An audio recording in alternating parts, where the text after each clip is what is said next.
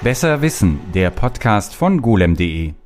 Hallo und herzlich willkommen zu einer weiteren Ausgabe. Mein Name ist Martin Wolf und ich bin Podcastbeauftragter von golem.de und ich bin in Alsbach-Hähnlein bei Frankfurt am Main im Archiv des Mega-Verein. Und äh, als, ich hier gerade, als wir hier vorhin reingegangen sind, ähm, hatte sich vorher ein riesiger Regenguss ereignet und es gab einen leichten Wasserschaden. Und einer meiner beiden äh, heutigen Gastgeber hier äh, hatte als Frage auf den Lippen, äh, ob die Originaledition von Terminator 2 auf Laserdisc sicher sei, weil die sich ja irgendwo da auf dem Boden befand. Also daran kann man schon mal erkennen, dass es ein recht besonderer Ort ist. Es ist ein besonderer Verein, den ich heute besuche, der Mega-Verein. Und ich fange jetzt mal an mit dem Vereinsgründer und du bist, glaube ich, auch Vorsitzender, Detlef Hastig.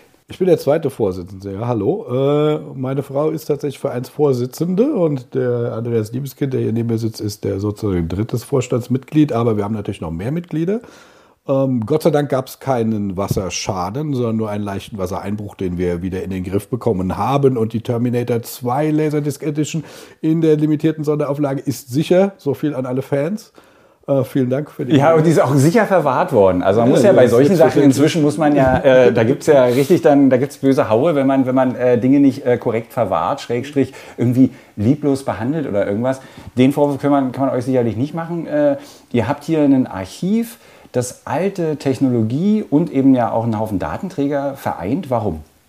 Ja, also vielleicht müssen wir noch mal ein bisschen ausholen. Mega steht ja für Museum of Electronic Games and Art. Äh, als eingetragener und gemeinnütziger Verein haben wir uns vor über zehn Jahren jetzt der Aufgabe gestellt, unser digitales Kulturgut zu erhalten, aber auch ausstellbar, erlebbar zu machen, sodass man davon auch lernen kann. Ähm, wir sind so eine Art Pop-up-Museum. Wir haben also diverse Ausstellungen in diversen internationalen äh, Lokalitäten, Museen gemacht ähm, haben selbst keine permanente Ausstellung, sondern dieses Archiv und machen dann, gut, auch hier mal ein, zwei äh, Tage der offenen Tür gibt es, aber man kann uns im Prinzip mieten. Ähm, wir machen weitere gemeinnützige Sachen. Wir geben Pro Programmierworkshops für ab vierte Klasse Grundschule äh, für Schüler. Ähm, das, wie gesagt, dann auch kostenlos, eine Leistung von dem Verein. Ähm, wir machen ab und an für Unternehmen, die uns buchen, ähm, auch Ausstellungen, wo dann wieder ein bisschen Geld reinkommt, von dem man sich das Erstere wiederum leisten kann. Und versuchen, wie gesagt, durch Erhalt, aber auch äh, Zugänglichmachung von den digitalen historischen Gütern äh, das Wissen zu erhalten. Ja, also der Vorteile, der Nachteile, wie das damals war. Man kann sicherlich auch vieles lernen, man kann vermeiden, Fehler nochmal zu machen. Aber es ist halt auch dieser Art-Aspekt. Ja. Wir sind auch aktiv in der Demoszene und ähm, inzwischen, die ja jetzt als äh, wie nennt sich es genau vorhin, anerkannt wurde? Die, äh, Weltkultur. Weltkulturerbe, vielen Dank, genau. Äh, also die Diskussion, ob es jetzt Kunst ist, die haben die wir lange jetzt, geführt. Die ist abgeschlossen. Die ist Gott sei Dank abgeschlossen, genau. Äh, aber da versuchen wir halt auch den Zugang zu den Originalwerken zu ermöglichen. Das ist auch nicht immer unbedingt über ein YouTube-Video zu ersetzen. Also manchmal muss man das halt auf der Original Plattform auch sehen, aber dazu verliere ich vielleicht später noch ein Wort. Genau, ich denke auch, dass wir zu den, gerade zu den, zu den äh, Dingen, die den äh, Verein gemeinnützig machen, die du jetzt gerade so ein bisschen ange, äh, schon touchiert hast mit, den, mit den, diesen ganzen Bildungsaspekten, da können wir auf jeden Fall noch mal was zu sagen. Andreas, wie bist du dazu, also ich meine, ihr kennt euch beide schon seit Jahrzehnten, ihr seid zusammen zur Schule gegangen und ihr wart von Anfang an Computer-Nerds. Also anders kann man jetzt nicht sagen. Also ich meine, heutzutage ist ja eigentlich ein Lob. Damals weiß ich nicht, wie, wie, wie das so war. Genau, nee, das ist wahr. Ähm, wir kennen uns seit der Schulzeit. Wir sind zwar nicht auf die gleiche Schule gegangen, aber wir kommen aus dem gleichen Ort. Und ähm, weiß gar nicht, wie wir uns kennengelernt haben. Auf jeden Fall ging das dann los. Das hatte bestimmt mit Disketten zu tun. Ja, natürlich. Ja. C64, Commodore Amiga, das geht da zurück. Und äh, da hat man fleißig Disketten getauscht auf dem Schulhof. Und ähm, dann kam eben das eine zum anderen. Ich bin dann, äh, habe das Hobby zum Beruf gemacht. Also ich bin jetzt selbst als Game Designer bei Crytek tätig und ähm, habe durch die Demo-Szene, durch die Demo-Szene da eigentlich war das das Sprungbrett, weil wir hatten damals ein Demo entwickelt, in dem auch ein Spielbestandteil war. Und ähm, haben wir dann herausgestellt, oh, das macht ja Spaß, macht doch den anderen Spaß, da lässt sich doch bestimmt mehr machen. Und dann haben wir eben angefangen für, äh, hier in, ähm, in Bensheim gab es ein Diskettenmagazin. Und äh, dafür haben wir Spiele entwickelt und das lief ganz gut. Und welche, über welche Zeit reden wir hier? Das war Ende der, was war das? 80er, 1989, 90 so rum. ne? Also Und da wart ihr schon in der Demoszene, das heißt, die, also man muss sich das, um um jetzt die, die Uninitiierten so ein bisschen noch mit reinzuholen, ich weiß nicht, wer hier zuhört und vielleicht nicht so richtig Ahnung hat, um das so einen ganz kurzen Abriss zu machen, ihr korrigiert mich natürlich sofort, weil ihr wart da weiter drin als ich, aber es gab die Idee, ähm, Disketten werden auf dem Schulhof getauscht. Es gab natürlich auch schon damals die Idee, Disketten können über die Telefon, äh, Quatsch, äh, Daten können über die Telefonleitung übertragen werden. Aber oft war es halt eben so, man hat halt eine Diskette vielleicht bekommen, da waren Spiele drauf, die nicht käuflich dann normal mit Originalverpackung waren, sondern halt einfach kopiert waren und auch nicht nur eins. Und die hatten dann davor meistens ein ein Intro, das, äh, äh, die Namen der, also natürlich nicht die Klarnamen und die Adresse, weil das wäre natürlich ein bisschen sehr einfach gewesen für die äh, Staatsorgane, aber eben Name und, und eben äh, Grafik von den Leuten, die dieses Spiel halt geknackt haben, weil die Spielhersteller wollten das natürlich verhindern, die hatten natürlich Kopierschutz eingebaut und das zu knacken war eine Herausforderung. Und diese bunten Intros wurden dann zu einer eigenen Kunstform. Und und Andreas, hast du damals so eine Dinge auf den, also kannst du dich erinnern, wie das war? Hast du die Diskette und hast das Spiel, also weil ich kann mich erinnern, ich habe oftmals diese, diese Intros länger geguckt, als ich das Spiel gespielt habe, weil die mich viel mehr beeindruckt haben, als das, wie bist du dazu Es gekommen? kommt aufs Spiel drauf an, aber es ist richtig, dass die Intros teilweise, das war wirklich so der Vorreiter von der, von der klassischen Demoszene, die haben es schon schön gebettelt, die Cracker-Gruppen, wer macht das bessere Intro, wer macht den besseren Scroller, die Musik. Ja. Denn auf die Qualität des Spiels hatte man ja keinen Einfluss. Genau, Das also man, manchmal, manchmal war es wirklich so, das Intro war besser als das Spiel dahinter Ja. und ähm, das hat man dann ganz schnell wieder ad acta gelegt. Ähm, aber da es eben viele Gruppen gab, gab es auch viele Intros und ähm, ja, das also war für mich zumindest so ein, ein äh, sag mal, der, der Sprung in die Szene hört sich ein bisschen komisch an, aber da habe ich auch angefangen, selbst Musik zu machen. Das heißt, ich hab man, da hat man dann mit dem Assembler quasi geguckt, wo, wo liegt die Musik, hat die rausgerippt und dann selbst angefangen, ein bisschen zu verändern. Und ähm, dann ergab sich so nach und nach, dass man die selber mit Trackern, die es damals gab, komponiert hat. Drei Stimmen, vier Stimmen Tracker. Also du musstest dir nicht dein eigenes äh, Musikprogramm schneiden, sondern man konnte halt schon noch. Also Genau. weil man muss sich auch vorstellen, auf dem C64 war das alles nicht so trivial. Also das, äh, äh, der Rechner hatte ja sowieso für heutige Verhältnisse hat er faktisch gar keinen Speicher, aber selbst damals war das dann halt ab einem bestimmten Punkt limitiert. Das heißt, man hat ein Programm im Speicher, das dann auch noch das Musikstück abspielt und das kann ja dann eben auch noch ein bisschen mehr werden und dann hatten Leute eben Routinen geschrieben, das alles noch viel besser zu machen, aber man konnte, du konntest dann halt sozusagen die Musik auch tatsächlich mit Programmen auf dem C64 sozusagen editieren.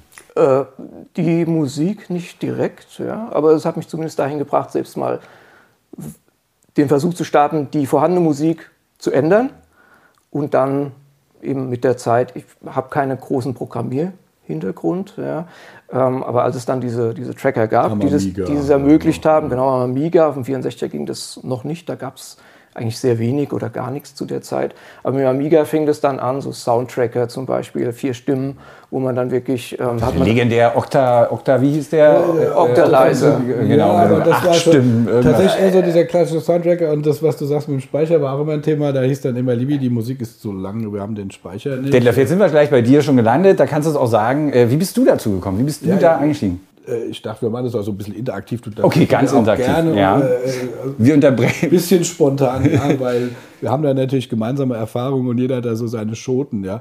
Ähm, ich, wir sind tatsächlich äh, darüber hingekommen, dass wir halt gesagt haben, wir haben zusammen erstmal was gecrackt, dann haben wir irgendwie ein Intro gemacht, haben ein paar Intros gemacht und dann gab es, wie gesagt, diese besagte Diskettenzeitung, deren Verleger aus dem Ort kam und dann haben wir dann mal vorgestellt, was wir da so machen. Und dann war man ziemlich erstaunt, dass wir halt mit relativ, sag ich mal, dem vergleichbaren Aufwand, wie wir Demo machen, halt ein Spiel machen können, für das wir auf einmal Tausende von D-Mark kriegen. Das war schon äh, ein erhabendes Ereignis. Ne? Und äh, Andreas, wie gesagt, da auch in der Branche geblieben und ich bin dann weitergezogen, aber Das heißt, eure, eure äh, ich würde jetzt mal fast illegale Zeit, jedenfalls die Zeit, in, dem euch, in der ihr euch am Rande der Legalität be bewegt habt, war sehr kurz und dann ist daraus aber dann bei euch beiden sozusagen eine Karriere geworden mit eben einem Job in genau dem Bereich. Also Ja, also Ja. äh, ich habe noch lange weiter gehackt, sage ich mal, und war dann auch irgendwann an dem Punkt, wo ich gesagt habe, also entweder gehst du ins Gefängnis oder gehst in IT-Sicherheit und habe mich dann für Letzteres entschieden.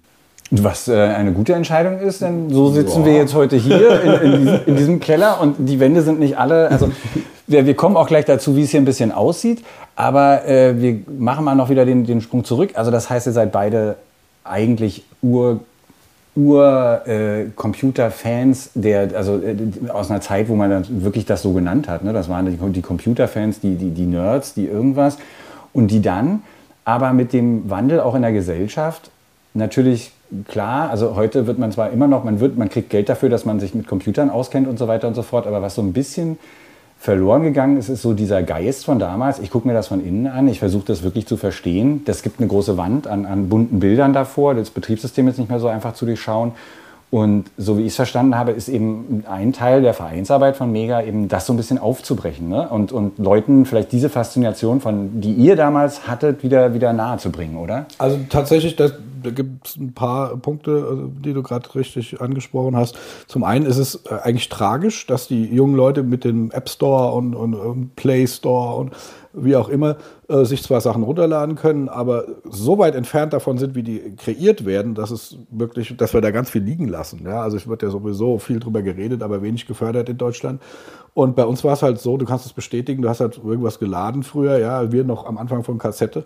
Und äh, dann war es vielleicht in Basic geschrieben und hast du ran Stop gedrückt und List gemacht und dann hast du den Programmcode direkt gesehen. Also ja. die Entfernung vom Programmcode zum Programm war null, ja. ja. Und äh, jetzt haben wir halt äh, die Kinder, die, die ähm, haben da überhaupt kein Verständnis für, dass sie das, was sie da vielleicht konsumieren auf dem Handy, da lade ich was runter, ist nicht so gut, lade das nächste runter. Es gibt endlose freie Titel, die sind auch so clever gemacht, dass sie erstmal nichts kosten. Erst wenn ich es länger spiele, kostet dann Geld. Aber die sind so weit davon entfernt, das zu kreieren. Und wenn wir diese Workshops geben, also wie gesagt, auch schon vierte Klasse, dann programmieren die das äh, auf so einem grafischen System im Prinzip, dass sie relativ schnell verstehen, was passt zusammen und was nicht. Die malen die Grafik, die machen vielleicht noch einen Sound und nach äh, drei, vier Einheiten, also dann äh, im Anschluss an einen kurzen Schultag zum Beispiel gemacht in der Doppelstunde, nach der vierten Einheit oder so, spielen die ihr eigenes Spiel. Und da ist der, die Wand, die vor ihrem geistigen Auge zusammenfällt, sei es jetzt Mädchen oder Jungs, ist völlig egal. Die machen das mit einer Begeisterung. Also, wie, das habe ich jetzt selbst programmiert und ich spiele das jetzt.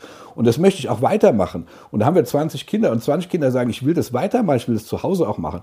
Wo, wo, weshalb wir das auch auf, zum Beispiel mit Raspberry, äh, Raspberry Pi und einer günstigen Maus und Tastatur machen, so dass das Setup irgendwie mit 40 Euro ist man dabei und das kann man am Fernseher an, an den Fernseher anschließen und kann loslegen. Ja. Aber da siehst du, was wir liegen lassen, einfach gesellschaftlich, wenn wir diesen Kindern nicht die Möglichkeit geben, das zu machen. Und äh, meine Tochter zum Beispiel hat halt äh, IT-Unterricht in der Schule gehabt, 8., 9. Klasse, das war Office von Microsoft und das ist halt einfach eine Katastrophe. Ja. Also das, das kann es halt nicht sein. Und selbst in, in, in, Großbritannien haben sie den Grundschülern irgendwie so einen 9 äh, Euro Minicomputer äh, gegeben. Ja. Ähm, also da sind wir halt äh, äh, stark aktiv. Und kann, muss ich kurz einhaken, wie kann ich mir das vorstellen? Geht ihr dann persönlich in die Schule? Da habt ihr Dozentinnen, Dozenten, die ihr dann einstellt? Oder wie, wie, wie, wie Ja, also wir haben Leute mit pädagogischer Begabung und wir haben auch Programmierer, die das professionell leiten dann. Ne? Das geht natürlich alles, dann muss man sich Urlaub nehmen und geht von der Freizeit ab und so, aber das machen wir aus Überzeugung. Und das dann Ehrenamt sozusagen, also dass der, der Verein äh, stellt die Strukturen zur Verfügung, kann als Ansprechpartner dienen und man selber kann dann, also ich frage jetzt nur deshalb, weil vielleicht Leute, die zuhören, ja sich denken, Mensch, das ist eigentlich eine ganz coole Idee, würde ich auch gern machen. Da seid ihr ja also sozusagen offen auch, dass, dass man. Natürlich, wir ja. bringen alles mit und, und, das Wichtige ist, dass wir versuchen natürlich die Lehrer, häufig Mathelehrer, die, die IT-Unterricht geben, aber gar keine Ausbildung haben und selbst da ein bisschen lost sind, dass wir die zu, versuchen zu enablen, dass die das weitermachen können. Gut, aber da frage ich jetzt nochmal, Andreas, kannst du dich an deine Informatiklehrerin oder Informatiklehrer, hatten die irgendwie Ahnung von irgendwas? Ja ob die wirklich tiefgründige Ahnung haben, weiß ich nicht. Also unser Informatiklehrer war auch unser Mathelehrer. Das mhm. heißt, da konnte man so ein bisschen vor, äh, Ahnung voraussetzen. Und wir haben in der Tat ähm, selbst ein Datenverwaltungsprogramm programmiert auf MS-DOS damals. Ja.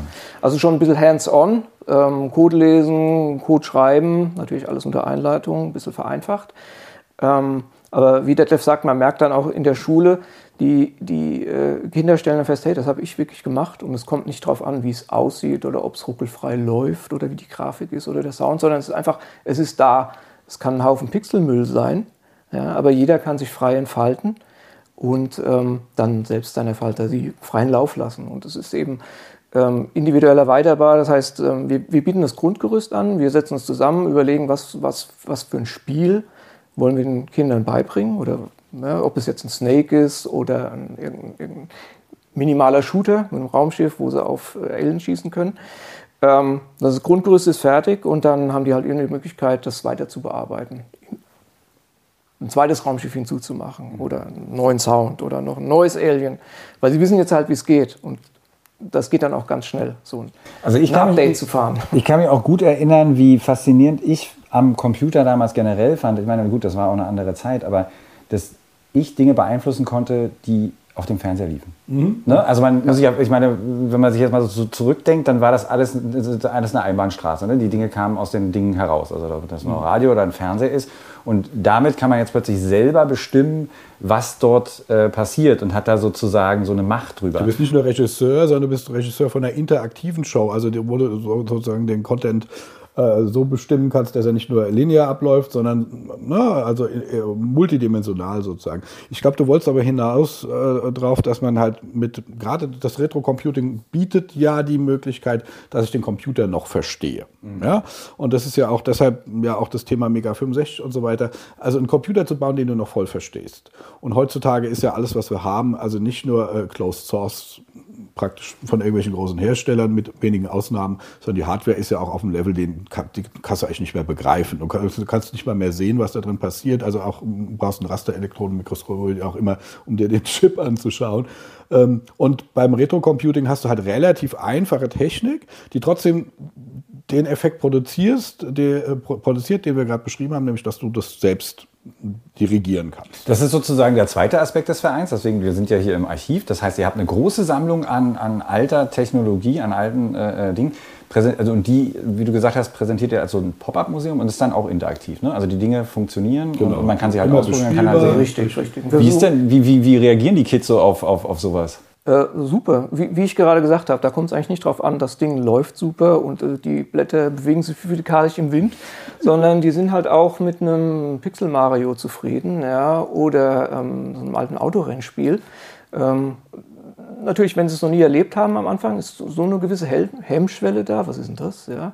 Aber man merkt es auch recht schnell. Ähm, auch wir haben ja dieses Tennis for Two, den Nachbau mhm. quasi gemacht, dieses voll analoge Tennis. Ähm, die zocken sich dann fest daran. Ja, und es macht Spaß. Und auch wenn sie dann selbst Punkte zählen müssen, äh, die tauchen dann wirklich in diese Welt ein. Und ähm, sind auch ganz erstaunt, wenn man ihnen sagt, hier, also das, das Spiel, was du da jetzt aus dem App Store geladen hast, das gab es übrigens schon mal vor 30 Jahren. Es wurde halt ein bisschen aufbereitet, aber im Prinzip ist es das, was wir früher auch gespielt haben. Ja. Und ähm, dann fangen die sich auch noch damit auseinanderzusetzen und zu begeistern. Das ist ein sozialer äh, Aspekt. Ne? Die sind zusammen, die erleben das zusammen, äh, im Gegensatz zu dem, was du vorhin gesagt hast, Detlef, heute, ich meine, ich lade irgendwas runter, sitze ich in der Kammer und lade mir irgendeine App runter und dann geht das Spiel los und irgendwas und ich habe aber gar nicht so den Kontakt. Also ich bin auch in so Retro-Sachen äh, mitunter aktiv und mache halt dann auch so, also nicht so wie ihr große Ausstellungen, aber habe dann eben auch zum Beispiel Pong jedes Mal mit bei. Ja? Und da sitzt die Familie drumherum. Und dann wird äh, die Eltern und die Kinder und versuchen äh, äh sich gegenseitig in Pong. Und das ist so simpel. Ja, da, da wäre ich aber vorsichtig. Also ich habe gerade jetzt wieder gesehen, wie dann Leute auch in unserem Alter begeistert Mario Kart zu viert spielen oder mhm. sowas auf, auf einem Switch. Ja, also äh, früher fand ich es auch doof, alleine zu spielen. Wenn der Nachbarssohn da war und wir haben irgendwie zu zweit am C64 gespielt, war das immer toller. Aber das kann ich heute auch noch. Und wir vergessen dann, wenn wir das so konnotieren, auch den kompletten virtuell sozialen Aspekt. Ja, ich meine, die verabreden sich mit Headset und sonst was und zocken gemeinsam übers Internet. Und das kann man auch nicht schlecht reden. Das ist schon anders sozial. Genau, also ich wollte es nicht schlecht reden. Ich meine nur, was mir aufgefallen ist, ist, dass die Familie dann plötzlich über das Medium und über diese Dinge redet. So. Und das würden die wahrscheinlich sonst so nicht machen. Ne? Weil ihr, dieses Pop-Up-Museum zum Beispiel, das, also im Gegensatz zu den Klassenräumen, wo ihr arbeitet, wo natürlich nur äh, äh, Kids drin sind, in dem Museum wird wahrscheinlich eher so Familienpublikum sein und so weiter. Und dann gibt halt. Richtig. Und das ist, glaube ich, nicht so, was so häufig passiert. Ne? Also ich meine, die, die Apps, die auf dem Telefon der Kids sind, ja gut, klar, irgendwie, eigentlich sollte man sie überprüfen, macht man wahrscheinlich auch. Aber spielen wird man sie wahrscheinlich eher das, nicht. Das, was Andreas gesagt hat, im Prinzip die, diese Generation, diese Brücke, das passiert natürlich dann, wenn die Eltern kommen und sagen, guck mal, das haben wir früher gespielt. Mm, genau. Und das Kind spielt es und der ist natürlich dann sowieso viel besser, weil unsere Reaktionen nicht mehr so toll sind. und dann wird das natürlich, dann entsteht da so ein Diskurs, der wahrscheinlich sonst zu Hause nicht passiert. Klar, aber dafür ist ja ein Museum oder eine Kultureinrichtung letztendlich auch da, um, um genau sowas zu fördern. Das gilt ja jetzt nicht nur für Computerspiele. Und dann sagte Vater, den 64er, den habe ich übrigens auch noch auf dem Speicher. das, wenn das passiert, das ist natürlich dann alles richtig gemacht, oder? Wenn, genau. die, wenn die Eltern dann die alte, die alte Hardware tatsächlich noch irgendwo haben und dann rausholen und dann aufgebaut wird ja, und dann... Äh Problem ist dann nur, wenn sie an ihren 58 Zoll Fernseher nicht mehr anschließen können. Ja, ne? das ist, aber da helfen wir natürlich auch ja. gerne, auch beratend. Ja. Äh, Anekdote noch zum Thema 64er und wissen, wie das äh, funktioniert. Wir hatten eine sehr große Ausstellung gemacht für einen sehr großen deutschen Softwarehersteller und das war in Amsterdam und wir haben 2000 Quadratmeter bespielt, tatsächlich mit Spielstationen. Und ähm, ja, das wurde gut angenommen, wurde alles gespielt, äh, aber irgendwann hat der C64 nicht mehr funktioniert. Und dann habe ich gedacht, naja gut, das fällt ja jetzt nicht auf, sind so viele bespielbare Stationen, schraube ich den mal auf. Dann kamen alle und wollten sehen, wie dieser Computer von innen aussieht und was da los ist. Also es war die Attraktion. Ich dachte, ich mache das jetzt mal unauffällig, wir reparieren den, ja. Und es war ja auch so, wir haben ja ein Netzwerk. Ich war dann auch in der Lage, in Amsterdam schnell Ersatzsoftware zu kriegen, sogar als Modul. Ja, kurz weggefahren, eine Stunde war ich wieder da.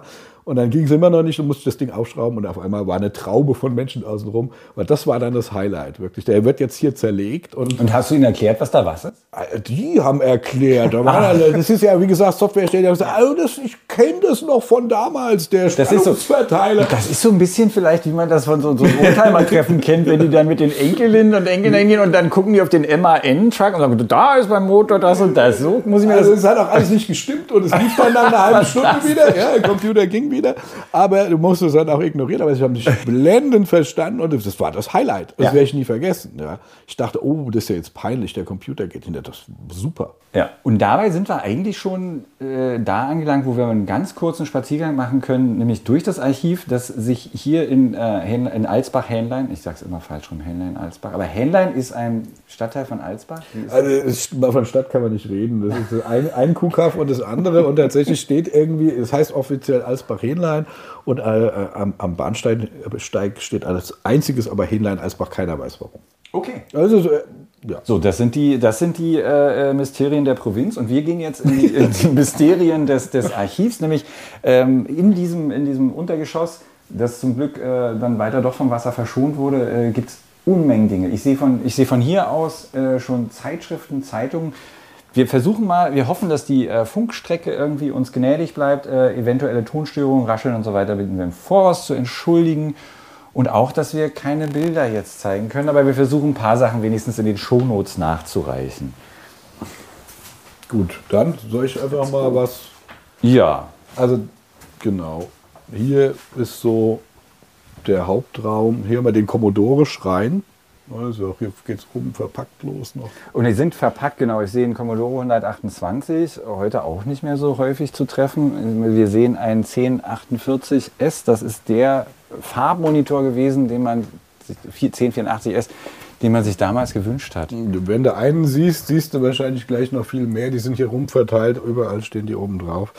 Ähm, Es genau, gibt eine CBM-Maschine, das, ist, das sind die Art von Commodore-Computern, die relativ am Anfang noch, die sehen tatsächlich auch noch ein bisschen nach Schreibmaschine aus, genau. als Commodore Business Machines noch das Business äh, ein bisschen versucht hat im Vordergrund zu Da haben wir aber auch noch einen Raum, der voll mit Industriecomputern ist. Da kommen wir noch hin. Also das ist eigentlich hier der Heimcomputerbereich.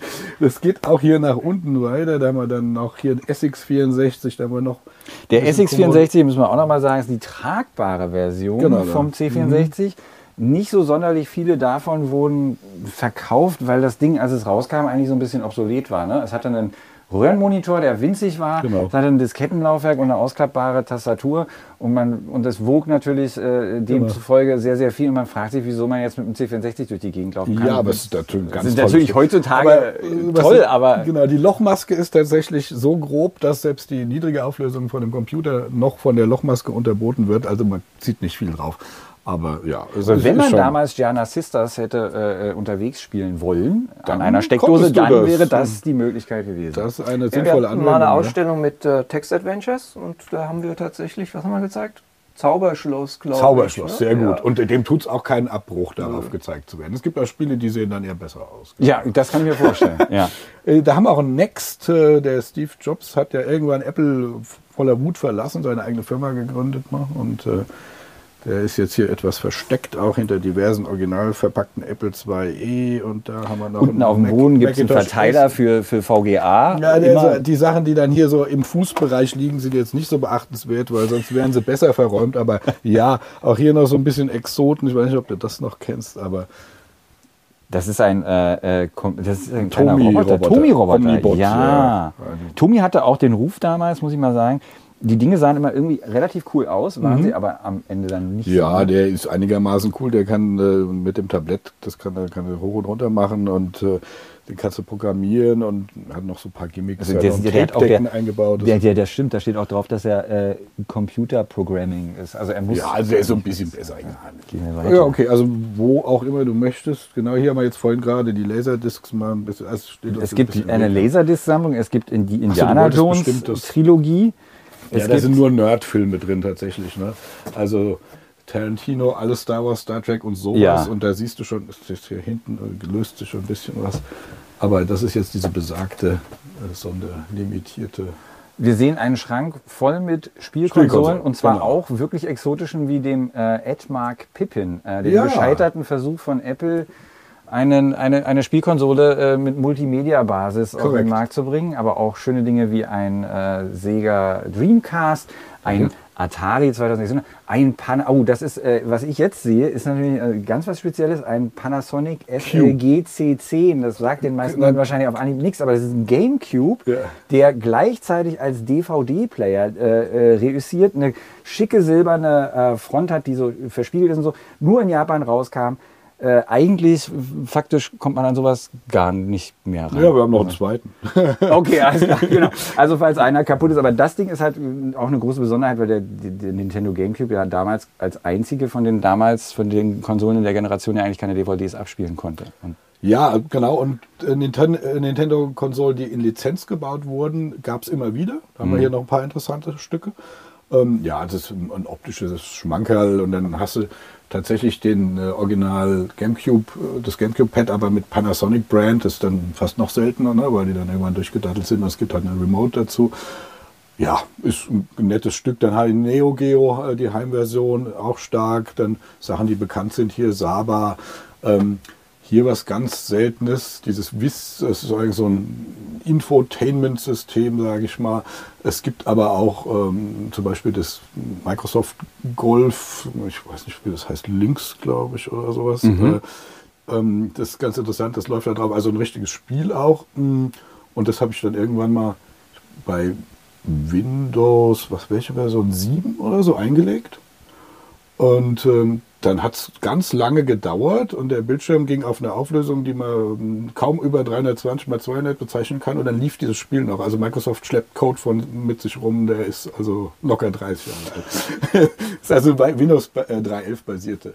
eine, eine, ja genau, Spielkonsole, die aber eigentlich eher dann sozusagen, wie du sagst, so ein, so ein Infotainment. Das Ja, musste auch also in dieser Multimedia-Bubble dann gewesen, ne? Also diese Multimedia. Ja. Ist das 90er? Ja, logisch, klar. wenn das ja, ja, so ist schon noch 80er, aber äh, und wir haben auch die, so, so eine Palette Titel, die sind alle, sage ich mal, sehr merkwürdig. Aber das ist genauso wie, wie das Pippin, was du eben angesprochen hast. Das ist ja im Prinzip ein kleiner Power-PC und ähm, was toll ist, das Design ist ja zum Anfassen. Ne? Also du hast halt einen kleinen Trackball Ja. und es bootet Der. Controller ist so Bumerangform, Genau. hat, hat äh, kleine Knöpfe, die sehr an Smarties erinnern und in der Mitte ein äh, Trackball. Ja, weil das bootet in, in OS 8. Ja. und äh, du musst dann, viele Spiele haben auch kein Autoboot, du musst dann wirklich den Mauspfeil auch bewegen und das Spiel dann halt anklicken. Also es ist nicht besonders glücklich alles. Nee, und der Vier-Wege-Controller ist äh, absolut entsetzlich. ja, also Apple hat ja. auch dann kalte Füße gekriegt und hat das Ganze dann an Bandai verkauft. Und äh, das ist als Bandai Admark Pippin dann rausgekommen.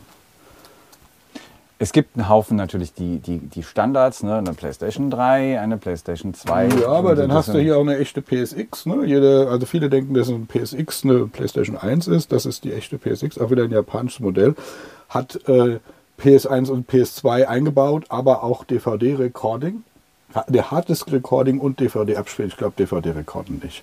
Und äh, haben wir auch direkt aus Japan gekriegt. Und auch lustige Aufnahmen von japanischem Fernsehen auf der Festplatte. genau. Das Famicom Disk System. Der kleine- also der Roboter einfach auch ein Haufen Dinge. Äh, äh, dieser der äh, Robi, der, Ja, ja. das ist der, der, den, der, äh, das gab damals. Nintendo hat versucht, die, ähm, den, den Videospielemarkt wieder zu beleben, nachdem er äh, von Atari und den anderen Herstellern damals in den Grund geritten wurde in den schön, USA. ja. Schön gesagt. Und äh, um das, äh, um das neue ähm, äh, äh, System an den Markt zu bringen und es nicht als Videospiel zu labeln zu müssen, hat man das Nintendo Entertainment System genannt, einen Roboter dazu gepackt, der mehr oder minder ziemlich nutzlos war, aber der, der sozusagen so cool aussah und so wirkte, als wäre es irgendwie mehr. Internet of Things. Genau. Der- ich glaube, der konnte irgendwie, es gab ein Spiel, wo man so Dinge stapeln Ja. musste, was auch wahrscheinlich nach 30 Sekunden langweilig wird, aber so hat äh, Ja, aber ikonisch, ne? Ja. Also Nintendo schl- schlachtet den heute noch auf, aus, äh, ob der jetzt auftaucht in, in Spielen wie dieses Super Smash Bros. oder Mhm. Irgendwo, also die, ja, die, die, die feiern das schon. Genau, und dann haben wir die Ataris halt, drei Schalter, sechs Schalter, der sogenannte Darth Vader, das war so unsere Jugend. Und es gibt ja sechs verschiedene Versionen, dann kommen die Juniors halt mit verschiedenen Versionen. Das ist mehr oder weniger alles auch original verpackt. Dann hier nochmal auch der Sechsschalter. Genau. Dann Odyssey, Magnavox, ne? Also eigentlich, wenn du bei Wikipedia guckst, so die erste Heimspielkonsole von dem Ralf Beer. Ähm, komplett mit Standardkomponenten, also ist kein Chip drin, sondern es sind eigentlich Bauteile, die du äh, jederzeit kaufen kannst, auch das Ding selbst reparieren. Und äh, ganz schön, das haben wir dann auch halt diese Folien, ich glaube, eine haben wir auch schon hinter Glas hier, genau, kann man sich angucken, die du dann in die Statik von dem Fernseher gedrückt hast. Denn es gab keine Farbe. Ja, weil es hat im Endeffekt nur leuchtende Punkte und nicht mal Punkte, also Quadrate produziert. Und ähm, ja, durch die Folie wurde dann daraus halt ein Spielfeld. Es waren auch Chips dabei und so Spielfelder. Also es gibt auch ein Roulette, wo du dann natürlich. Genau, man hat damals noch nicht diesen, diesen, diesen, diesen dieses, dieses Konzept gehabt, dass das Videospiel das, das zentrale Ding an Genau. der ganzen Sache So, ist, sondern man genau. hat versucht, das Ganze genau. so ein bisschen ins Wohnzimmer zu Integrieren. Was aber auch damit zusammenhängt, dass die technischen Limitationen, du hast es gerade gesagt, so arg waren, dass selbst Dinge wie ein Punktezähler nicht möglich gewesen sind. also, das, das, muss, also, ne, das ist, handelt sich um ein, um ein paar bunte, äh, nee, Quatsch, um ein paar äh, äh, phosphoreszierende Punkte, die sich auf der Bildröhre bewegen. Und daraus ein Spielkonzept zu entwickeln, was den Leuten irgendwie Spaß bringt, ist natürlich dann schon eine Herausforderung. Ja, aber war natürlich auch eine geniale Entwicklung zu der Zeit. Also eine wirkliche Leistung. Ähm, ja, wir können ja ein bisschen springen auch. Jetzt Thema zum Beispiel lizenziert äh, hergestellt. Ein Famicom von Sharp. Genau, mit Ein- eingebautem ja. Disksystem. Also Ja. auch von Nintendo lizenziert, aber nicht von Nintendo gebaut. Klassisch natürlich Mega, Mega Drive. Was, was ist dieses hier? Das ist ein Pong. ein, ach so, ein Pong. Es gab ja, es gab ja, ja Millionen ja, es gab, davon. ich glaube, 320 verschiedene. Das lag aber daran, dass im Prinzip die Grundfunktion äh, äh, des Pong ja als Chip hergestellt wurde. Ich meine Pong von Texas? Instruments. Ja. Und Nee, haben, die nicht, sondern das war eine ganz merkwürdige, ganz merkwürdige Firma, die eigentlich von denen man das nie annehmen würde. Die hießen irgendwie General. äh, blablabla, Okay, was. nö, wenn und du die das haben sagst. dieses Ding äh, äh, hergestellt. Und ich habe, also ich muss das ja, diese können ja rausschneiden.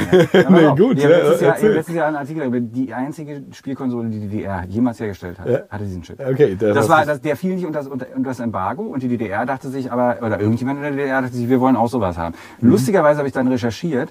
Ähm, am Ende dachte ich so, okay, die DDR hat es geschafft, genau diese eine Spielkonsole herzustellen. Hm, ist ein bisschen Ja, geguckt. Chip. Die Bundesrepublik Deutschland hatte ebenfalls nur eine.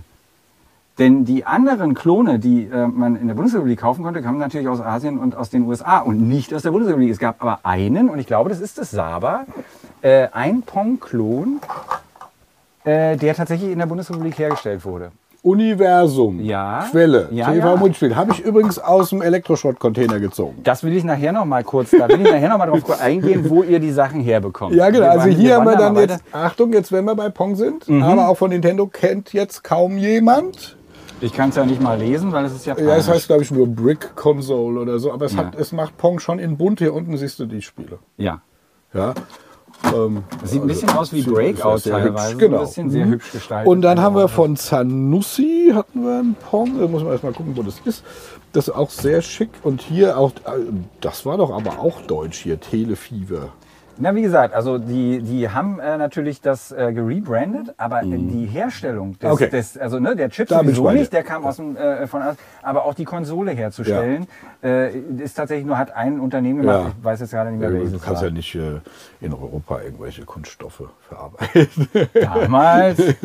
nee, Spaß beiseite. ähm, genau, hier noch ganz toll, wenn wir bei den alten Geräten sind. Es gab eine Zeit lang, äh, dachte man, äh, Computerspiele sind ja nur Pong. Also es ging ja viele Ja. Jahre.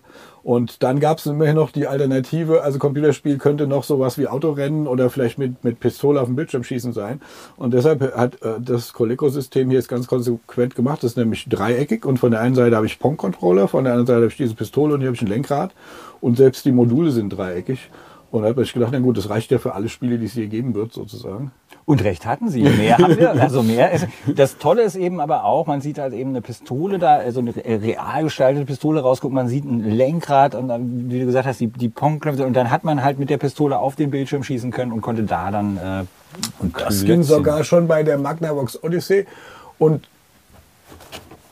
das elektronische Gewehr ja, das ist V300. dann aber auch schon. Auch, Dinge, die ne? heute nicht mehr in den Verkauf Also, gelangen genau, würden. nee, weil das sieht dann auch so aus, wenn du damit in die Bank läufst, fragt auch keiner, ob das vielleicht Retro ist. Nein. Ähm, gut, dann bleiben wir noch mal hier. Ähm, gibt noch ein paar interessante Exoten. Zum Beispiel ähm, gab es das Nuon-System, das kennt auch keiner. Das war, konntest du lizenzieren als DVD-Player-Hersteller und dann wurde das in den DVD-Player mit eingebaut. Hier in, diese, in dem Fall den Samsung. Und ähm, gab es auch eine Zeit lang mal Spiele. Für ein paar ganz interessante sogar waren dabei. Und das hat aber auch äh, äh, eine relativ kurze Lebenszeit Ja, gehabt. Ne? Also genau. das, da, und das ist ja aber auch schon in den 2000ern gewesen. Oder? DVD? Na klar, müsste es wahrscheinlich schon. Ende Ja. der 90er, Anfang der Ja. 2000er. Dann hat es natürlich muss, gegen äh, die Konkurrenz von zum Beispiel der PlayStation 2 wahrscheinlich Genau. nicht allzu viel. Ja. Das passt. Und ähm, dann haben wir ja noch eine ganze Menge auch solche Kopiermodule. Ja, das ist ganz schick hier für das N64, damals der Dr. V64. Das ist das Weiße, was du da unten drunter siehst. Ja. Und äh, Das ist eine relativ große massiv. Plattform, ja. auf, dem, auf dem das äh, äh, Nintendo 64 steht, weil natürlich Nintendo sich dachte, während die anderen auf äh, diskbasierte Systeme gehen, wir sind sicher, wenn wir das Ganze Auf in Modul machen. Modulform machen. Wobei sie es selbst ja dann auch ähm, durch das 64DD erweitert haben, also von Nintendo ein eigens hergestelltes äh, optisches System. Was aber sicherlich nicht dafür gedacht war, Spiele zu kopieren. Nee, aber für Spiele, die zu groß waren für, äh, Ja. für Modul. Ja. Das haben wir aber auch gerade, das sieht man auf der Mega-Webseite vor kurzem ausgestellt, kann man sich da mal angucken. Und auch Ach, sowieso, gemacht, sehr schön. Ja. Schamlose Werbung für die äh, Ja, Mega-Webseite. ja, Ähm, packen wir natürlich auch in die. Shownotes. ja. Nein, ist ja richtig, weil da kann man ein bisschen was von eurer Sammlung sehen. Oder? Ja, und 64DD, sind wir mal ehrlich, äh, live zu spielen, wäre der Doshin, den, oh, wie heißt es, Doshin the Great, ja, so ein, so ein ja God-Game. dieser, dieser, dieser Gigant ist und Genau. dann irgendwie äh, seine Leute. Wüsste ich nicht, wo man das sowas sonst live Ja. anfassen, spielen darf. Ne? Das ist jetzt eher selten. Ja. Bei uns darf man sowas spielen. Ja, dann gibt noch einiges. Du kannst auch einfach willkürlich. Ich sage ich sag jetzt mal, wir sehen, wir sehen hier einen Schrank voll, ähm, das, da geht mir das Herz auf, voll Atari-Computern. Und die ähm, Amigas, auch Tausende. welche Amiga? Amiga Ah, 1000. was? Ich hab, Und, und dann, das ist der X, also der Motorola 68000 Schrank. Ja. Und da unten ist Ja, es am besten, gut, weil das da Thema sind da ja wäre ich jetzt nicht die drauf gekommen. X68000. Und ne? unten stehen. Ähm, Das ist eigentlich die steht, Königsklasse. Steht, genau, steht Goldstaub, nämlich X86000 von Sharp. Computer, die eben, die damals und wie heute eigentlich noch ebenso schick wie leistungsfähig waren. Ähm, leider nur in Japan auf den Markt Genau. kamen und kein europäisches Leben bekommen haben. Aber unter anderem ist auf einem von denen, glaube ich, eine ziemlich legendäre Version von Castlevania, von äh, äh, äh, ne, Viele. Arcade-Games wurden darauf entwickelt. Ne? Ja. Und äh, also auch die Street Fighter-Variante haben wir auch hier als Original, ist einfach eins zu eins Arcade. Ähm, wir sagen immer, wenn wir es damals gehabt hätten, äh, wären natürlich alle so neidisch geworden mit Ja. 12 Megahertz Gerät, Ja, ja. Äh, der Amiga und Atari ST. Ähm, kommst da fast gar nicht ran, sind auch in Japan wahnsinnig teuer. Wir haben tatsächlich eine, eine Palette voll kaputter ersteigert äh, in Japan. Und ähm, ja, die kamen dann auf dem Schiff, drei Monate rüber gedümpelt und haben die dann angefangen zu reparieren. Haben jetzt acht von oder neun von den zwölf repariert. Und damit eine solide Sammlung funktionaler X68. Wahrscheinlich die größte in Europa. Also ich würde jetzt mal fast sagen, wahrscheinlich die größte in Europa. Hier oben stehen noch ein paar alte Atari 8-Bit-Computer, ein 600 XL. Das ist auch, glaube ich, kein Modell, was sonderlich viel Verbreitung gefunden hat. Und die dahinter, das sind die 800er. Was haben wir hier? Was ist das? Hier ist auch schön, ich weiß, das ist ein bisschen störend, wenn ich das ab und zu mache. Aber ich möchte doch, dass du unbedingt diese Tastatur machst. Oh ja, äh, es gibt natürlich einen Atari 400 mit einer Tastatur, die noch schlechter ist als die Leichenfleisch-Tastaturen von zum Beispiel dem Commodore 116 oder dem Sinclair ZX81? ZX Spect ja, der ZX81. Ja, genau. Und, und zwar es, handelt es sich einfach um eine Folie, auf die äh, Buchstaben aufgedruckt sind, ob man einen trifft oder nicht. Obwohl, man kann haptisch die, die, die, die Form des Buchstabens Genau, der, die haben eine Umrandung, ja. aber man kriegt Schon kein. Feedback, ob man gedrückt hat oder nicht. Bleib mal da kurz da, ich hol Ja. was. Ja, du siehst die, die Gänge des unendlichen Mega-Archivs, da muss man ein Stück weit laufen. Äh, Genau. Ähm. Detlef hat, hat Andreas und mich jetzt hier allein gelassen. werden schon aus doch der- wieder zurück. ZX81 kennen viele. Ja. Aber das gibt was noch älteres von Sinclair ZX80. Die meisten sind kaputt. Wer da runterfällt, bricht sofort seine Ecke ab. Ja. Ähm, fantastisch finde ich die aufgedruckten Lüftungsschlitze. Ja. Und das, äh, die besondere Ironie ist, dass dieser Computer tatsächlich zum Überhitzen neigte. Ja. Man hätte also, wenn man wirkliche Lüftungsschlitze äh, reingemacht hätte, den, dem, dem, der Nutzerschaft einen großen Gefallen getan, aber man kann sie natürlich auch aufmalen. Vielleicht ist es, äh, bedeutet es hier bitte freidremeln. Das könnte man, ja, vielleicht ist das eine, ja. Aber den wollte ich auch schon lange mal an irgendeine Wand hängen, weil er so flach ist. Der Sinclair ZX80 auch ein klitzekleines Gerät, sehr, sehr hübsch. Einer der allerersten äh, leistbaren, würde ich jetzt mal sagen, ne? mit einem sehr geringen Preispunkt damals in, in, Großbritannien auf den Markt gekommen. Heimcomputer. Also ich glaube, die meisten Leute, die sich den gekauft haben, haben vielleicht rausgefunden, dass es eigentlich nett ist und dass es ihnen Spaß macht, aber dann relativ schnell einen neuen Computer gekauft. Ja, einfach. es war also, wirklich für nichts zu gebrauchen. Das war eine Zeit, wo den hätte ich gern gehabt, aber da war ich einfach, das war zu teuer, ich war zu jung. Hm. Äh, habe aber dann schon Listings auf Papier geschrieben und mir vorgestellt, wenn ich den hätte, was der dann machen würde. Ich kenne das. Ich kenne, habt ihr das auch gehabt, dass ihr manchmal in der Schule saßt und auf Karo-Papier versucht habt, äh, Grafiken äh, schon, schon vorzunehmen? Natürlich nicht in der Schule, das haben wir in der Freizeit gemacht, aber ähm, ich, was ich noch sagen wollte, falls du mich noch hörst, Ja? Ähm, es gehört natürlich schon sehr viel Nerd dazu, überhaupt einen Computer als schön zu bezeichnen oder hübsch. Ja? Also Ja. das können wahrscheinlich schon viele der Hörer nicht nachvollziehen. Aber wenn wir schon da sind, Es ist eine rote Kiste vor uns, auf der steht Alice. ja, Alice von dem Hersteller Matra E. Hashit. Hashit. Genau, und der, es hat ein, äh, auch da wird es sicherlich Leute geben, die es sofort auswendig wissen, ein Comiczeichner hat das Artwork dafür gemacht. Und ähm, ja, Also in, der, in, der, in dem roten, knallroten Koffer befindet sich der Alice-Computer, der ebenfalls knallrot ist. Und eine, ähm, ja, wie würde man das nennen? Das sind so wie, wie, wie Tic-Tacs. Die Tastatur also besteht aus klitzekleinen äh, Knöpfchen, die man vielleicht jetzt so ein bisschen hört, wenn man die drückt. Auf jeden Fall nicht so schlimm wie der ZX80, aber jetzt auch nicht wirklich eine IBM ähm, Model Ja, aber jetzt guck dir das Setup an mit dieser roten Datasette, dem roten Drucker. Der gesamte Computer ist, also der Umfang, der Lieferumfang besteht aus Computer, einer Datasette, also zum Daten rauf und runter und dann auch noch einem Drucker. Ja, und wir haben ja Wahnsinn. auch noch original verpacktes äh, Papier, das Thermopapier wohl, ne? Weil Auf, auf was basiert der? Was ist da drin für ein Chip? Das ist Z80 wahrscheinlich, ne? Sicherheit, ja. Aber es ist einfach ein wunderschöner Computer. Sehr, sehr hübscher Computer. Darauf wollte ich hinaus. Das Ja, war ja die ja, Überleitung. ja. Wunderschöner Computer. Hast in du- diesem Koffer auch. Äh, Andreas, hast du einen Favoriten? Muss nicht aus der Sammlung sein. Ja gut, äh, Favorit Amiga ist natürlich bei mir ein großes Thema, Ja. weil das hat es geprägt alles. Das war der Einstieg. Und ähm, das Und ist auch das, Aussehen? das ist auch das, ähm, ja, war auch sehr handlich, ja, direkt Floppy Drive im Computer Okay. drin, ja, konntest sofort loslegen. Und ähm, ich meine, das ist, sind auch Dinge, die wir heute noch benutzen. Also wir treffen Ja. uns ab und an mal gerne zum Zockabend, wo der 64er, der Amiga oder was auch immer, alte Das wollte ich Konsolen sagen. Ihr beide ausgepackt habt hier werden. dieses Archiv, ihr könnt die Wir Rechner benutzen rausnehmen es und auch, die... ja. Also, es wir, fassen zusammen, der Andreas hat also optisch keinen Febel. Und ich wollte dich jetzt fragen, was, was, ist, dein, was dein Favorit? Hast du einen Favorit so vom, vom, vom Ich finde den ZX80 ganz Immer toll. noch? Ja, Ja, finde ja. ich ganz toll. Okay, er sieht ja auch wirklich sehr hübsch wir- aus. Jetzt sind wir, Wir mal wieder im Sprung, weil jetzt wir am Das ist Apple-Schrein. Der ne? Apple-Schrein Also mit äh, zeigt uns Lisa einen, einen, einen äh, sehr Genau. seltenen... Äh, der wollte ich jetzt auf den kommen. Der ist auch Apple. sehr hübsch und war Ja. ja sehr, sehr teuer und ist auch sehr relativ selten. Der 20th Anniversary Mac.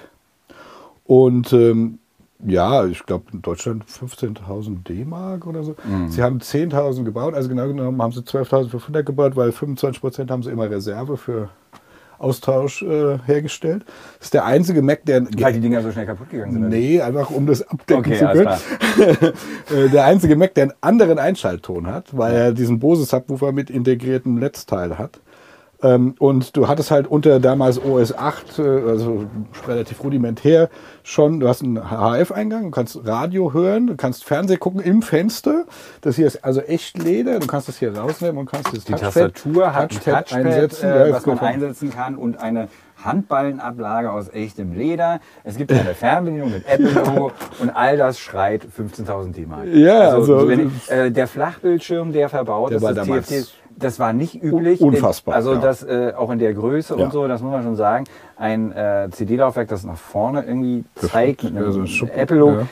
Ich muss sagen, also mich spricht es gar nicht an, weil das ist einfach, das ist die Essenz von diesem äh, 90er Jahre, keine Ahnung der, der hätte auch Türkis sein, das gibt's so, oder er hätte auch türkise Akzente davor, haben so, können. ja.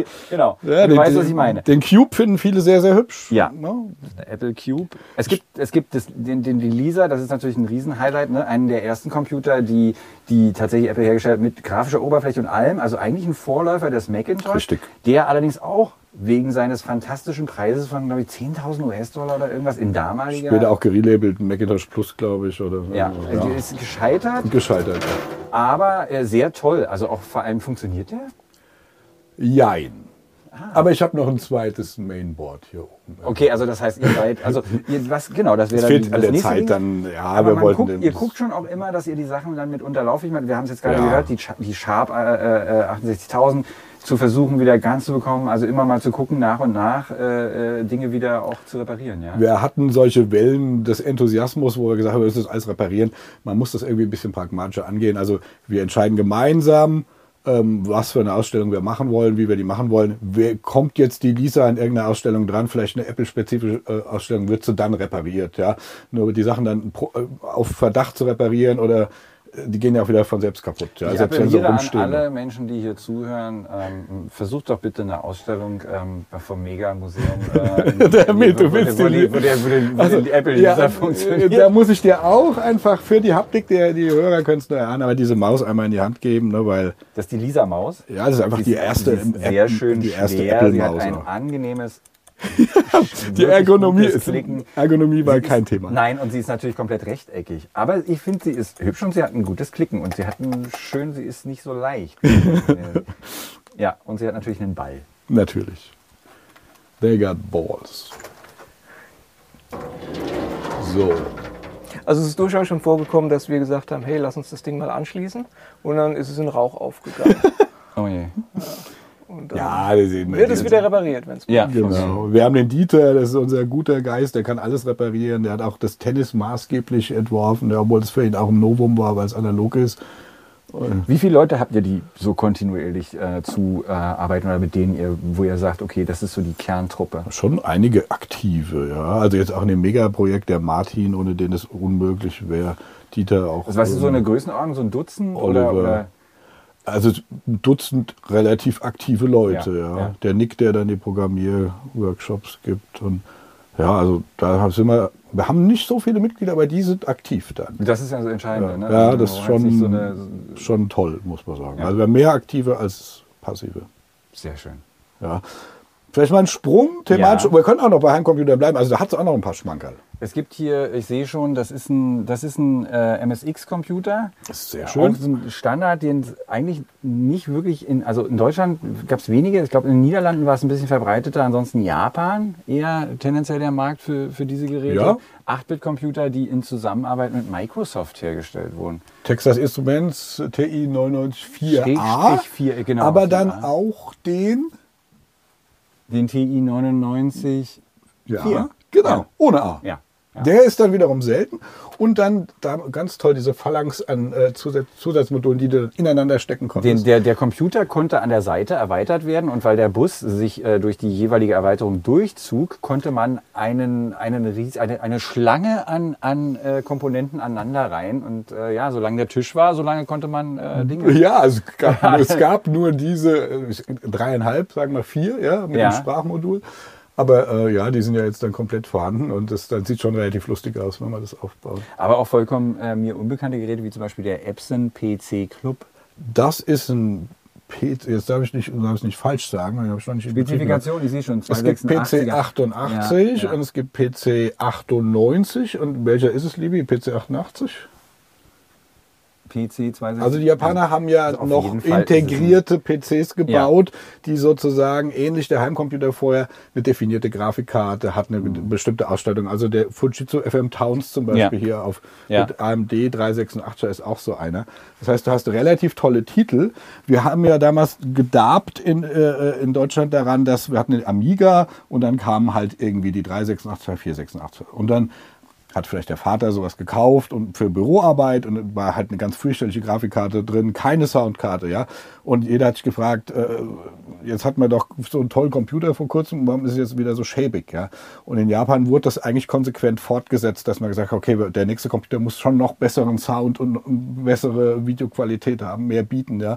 Ähm, das war in Europa anders. Es gab erstmal so eine Disruption eigentlich durch diese Offenheit, die der PC mitgebracht. Das ging dann in Anfang der 90er los. Ne? Da haben plötzlich alle Soundblaster-Karten gehabt, ja, VGA-Karten genau. mit 256 Ich bin dann Farben. beim Pentium 90 eingestiegen und da ging es dann wieder. Okay, da der- konnte das ich dann, ist ja schon- Ja, aber da konnte ich ja sagen, okay, der ist jetzt ein bisschen besser Der als mein Amiga. als der aber Amiga. zwischendrin war ja ein Krater. Vollkommen richtig. Ja? Also ich weiß nicht, ob ihr euch erinnert, aber ich habe damals manchmal, äh, äh, mein, mein, Nachbars, äh, mein Nachbar, der hat einen 286er mit einer, also die- der 286er war natürlich lächerlich langsam, äh, äh, also 16 Megahertz immer noch besser als 8, aber gut.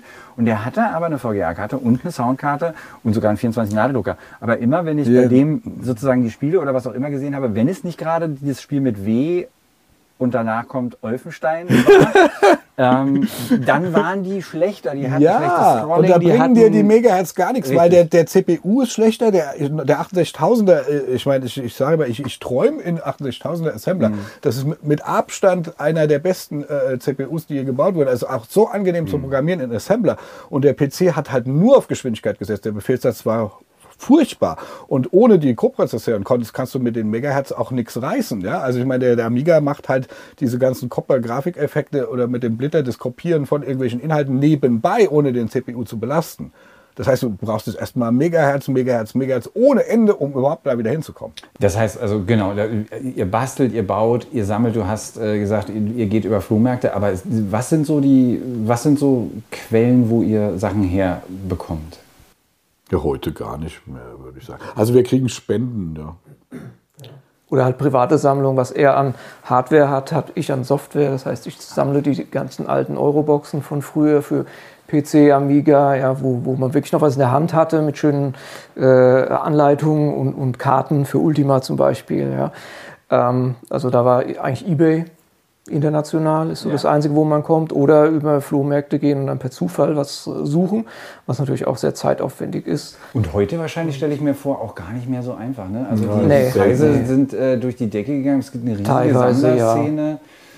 Und, und äh, äh, also ich denke auch immer, wenn, wenn, wenn ich manchmal geguckt habe, also ich hatte ja auch mal so einen Sammelflitz, ich habe das alles irgendwann wieder abgegeben, aber ich äh, denke dann auch, die, also, ja, wie soll man sagen, ich bin mir nicht sicher, wie viele Leute das tatsächlich dann äh, kaufen, um das zu benutzen und zu spielen oder so und wie viel das inzwischen vielleicht sogar als Wertanlage oder irgendwie sowas Ja, ja, es ist schon und, oder auch wieder zu verkaufen. Ne? Es Ja. gibt ja schon diese Online-Stores. Wir sind schon in den 90ern auch über alle Flohmärkte gegangen. Also es war dann auch schon, ich bin dann auch morgens um 3 Uhr aufgestanden und äh, habe dann drei, vier, fünf Flohmärkte gemacht an einem Samstag. Ja. Und dann gab es aber auch noch gute Ausbeute. Game Watch, über die wir geredet haben, die heute so viel wert sind, ja. Ähm, Anfang der 90er habe ich auf dem Flohmarkt gesagt, was, was willst du denn für das Ding? Und da haben die mich äh, traurig angeguckt, gelächelt und danach und haben gesagt, komm, nimm's mit, ja. Also eher mitleidig. äh, So. Der Arme. Das, Der ist, das, ist, das ist, was er spielen Ja, muss. genau. Kleines LCD-Spiel. Ja, keine Ahnung. Ja. Kein Geld den Kindern was zu kaufen, der, der weiß nicht. Bevor wir den Podcast beenden, äh, wir könnten wahrscheinlich noch eine ganze Weile weiterreden und es wird zumindest zu einem der Themen, das wir jetzt gleich noch behandeln, äh, mit Sicherheit auch noch einen Artikel geben. Wir sitzen im Keller, immer noch im Archiv in Alsbach-Hähnlein, das wahlweise auch manchmal Hähnlein-Alsbach heißt, je nachdem, wie man fragt. Und vor uns auf dem Tisch steht ein riesiger Stapel Kisten, auf denen steht Mega 65. Was hat es damit auf sich?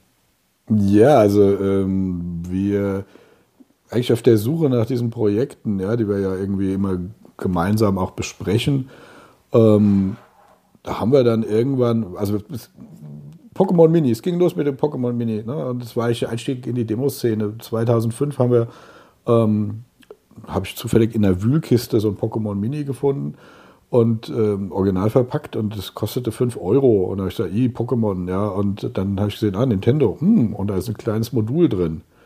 Und dann wurde es interessant und dann habe ich das gekauft und ähm, eigentlich zum ersten Mal äh, dann auch mit Hilfe der Freunde, weil allein nicht stemmbar den Wunsch geäußert, dass wir das irgendwie reverse engineeren, hacken. keine Ahnung, wie man sowas macht. Ja.